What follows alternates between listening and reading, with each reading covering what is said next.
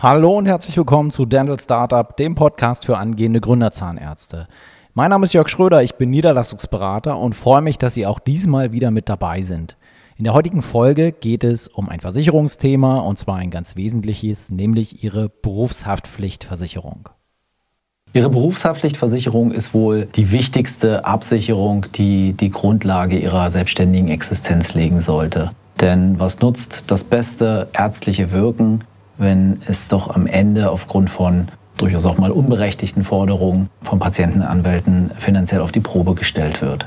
Die Berufshaftpflichtversicherung ist ein Vertrag, der Sie ja schon relativ lange begleitet. Als angestellte Zahnärztin oder Zahnarzt, als Vorbereitungsassistent schon früh haben Ihnen die Berater sicher ans Herz gelegt, entsprechende Grundlagen zu schaffen. Auch als selbstständiger Zahnarzt ist die Funktionsweise der, der Berufshaftpflichtversicherung immer die gleiche. Versichert sind Personenschäden, Sachschäden und Vermögensschäden, wenngleich die eine eher untergeordnete Rolle spielen. Und weil hier eben Personenschäden versichert sind, empfehlen auch die Zahnärztekammern Absicherungshöhen ab 5 Millionen Euro Deckungssumme, weil natürlich aufgrund ihrer Haftungssituation als der Verantwortliche in der Praxis sie von Patienten oder eben Patientenanwälten zum Schadenersatz herangezogen werden können. Es gibt drei Haftungsbereiche. Wenn Sie einen Patienten behandeln, haften Sie aufgrund des bestehenden Behandlungsvertrages. Wir haben den zweiten Bereich, dass sie auch, dass auch in der Praxis, nehmen wir an, wir haben angestellte Behandler, sie Delikte schafften, also derjenige, der aufgrund unerlaubter Handlung in die Haftung genommen wird, der konkrete Behandler am Patienten. Und es gibt natürlich die Haftungsfragen, wenn ja durch organisatorische Versäumnisse in der Praxis ein Patient zum Schaden kommt. Das sind die drei wesentlichen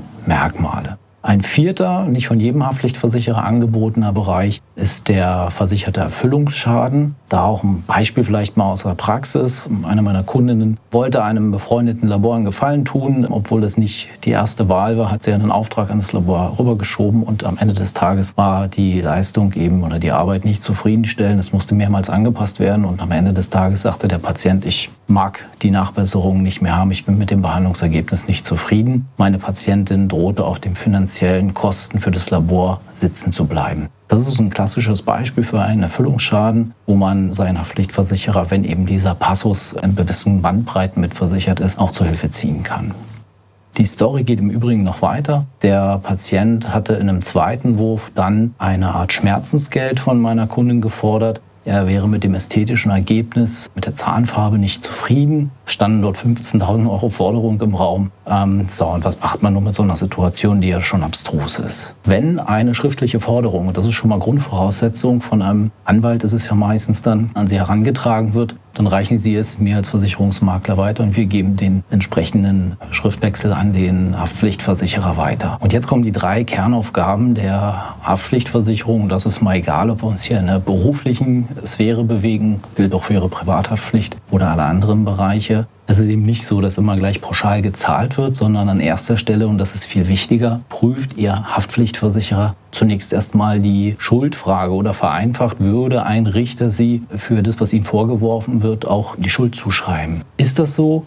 Dann zahlt der Haftpflichtversicherer im Rahmen der Deckungssummen und wenn wir hier an Schmerzensgelder denken, an Lohnausfallkosten denken, an Ausbildungskosten denken, dann erklärt sich auch diese relativ hohe Versicherungssummendimension.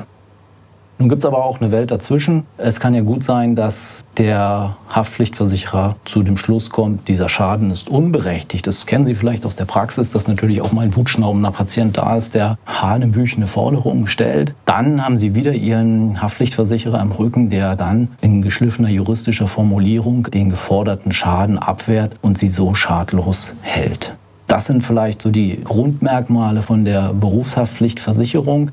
Jetzt vielleicht noch ein Punkt, wie verfahren wir denn nun eigentlich mit dem bestehenden Vertrag, den Sie vielleicht aus dem Angestelltenverhältnis mitbringen? Wenn Sie eine Praxis neu gründen oder eine Praxis übernehmen, ist das kein zwingender Grund, Ihre bestehende Berufshaftpflichtversicherung und sei es auch nur eine Restrisikoabsicherung zu kündigen. Diese müsste man dann umstellen in die neue Risikosituation und zumindest mal eine Versicherungsperiode, wir versichern meistens eine Periode von einem Jahr, damit man da flexibel bleibt, auch fortführen. Versicherer kalkulieren nun für selbstständige Zahnärzte unterschiedlich. Das hängt damit zusammen, wer denn eigentlich bei ihrer Berufshaftpflichtversicherung abgedeckt ist. Das sind zum einen Sie als Behandler, das ist aber auch, und das zumeist kostenfrei, Ihr nichtärztliches Personal, also die Helferin, der Techniker und so weiter. Auch die Vorbereitungsassistenten sind in der Regel kostenfrei in Ihre Berufshaftpflichtversicherung integriert. Allerdings ist es dann schon ein Unterschied, wenn die angestellten Zahnärzte die Vorbereitungszeit hinter sich gebracht haben und dann eben vollwertige angestellte Zahnärzte sind dann werden Sie bei den meisten Versicherern beitragspflichtig. Sie müssen also melden und es werden zusätzliche Prämien aufgerufen. Einige Anbieter versichern automatisch mehrere angestellte Ärzte oder Zahnärzte in der gleichen Fachgruppe kostenfrei mit. Die sind natürlich dann von der Dimension teurer als Versicherer, die pauschal nur den Inhaber versichern und dann den angestellten Zahnarzt zubuchen.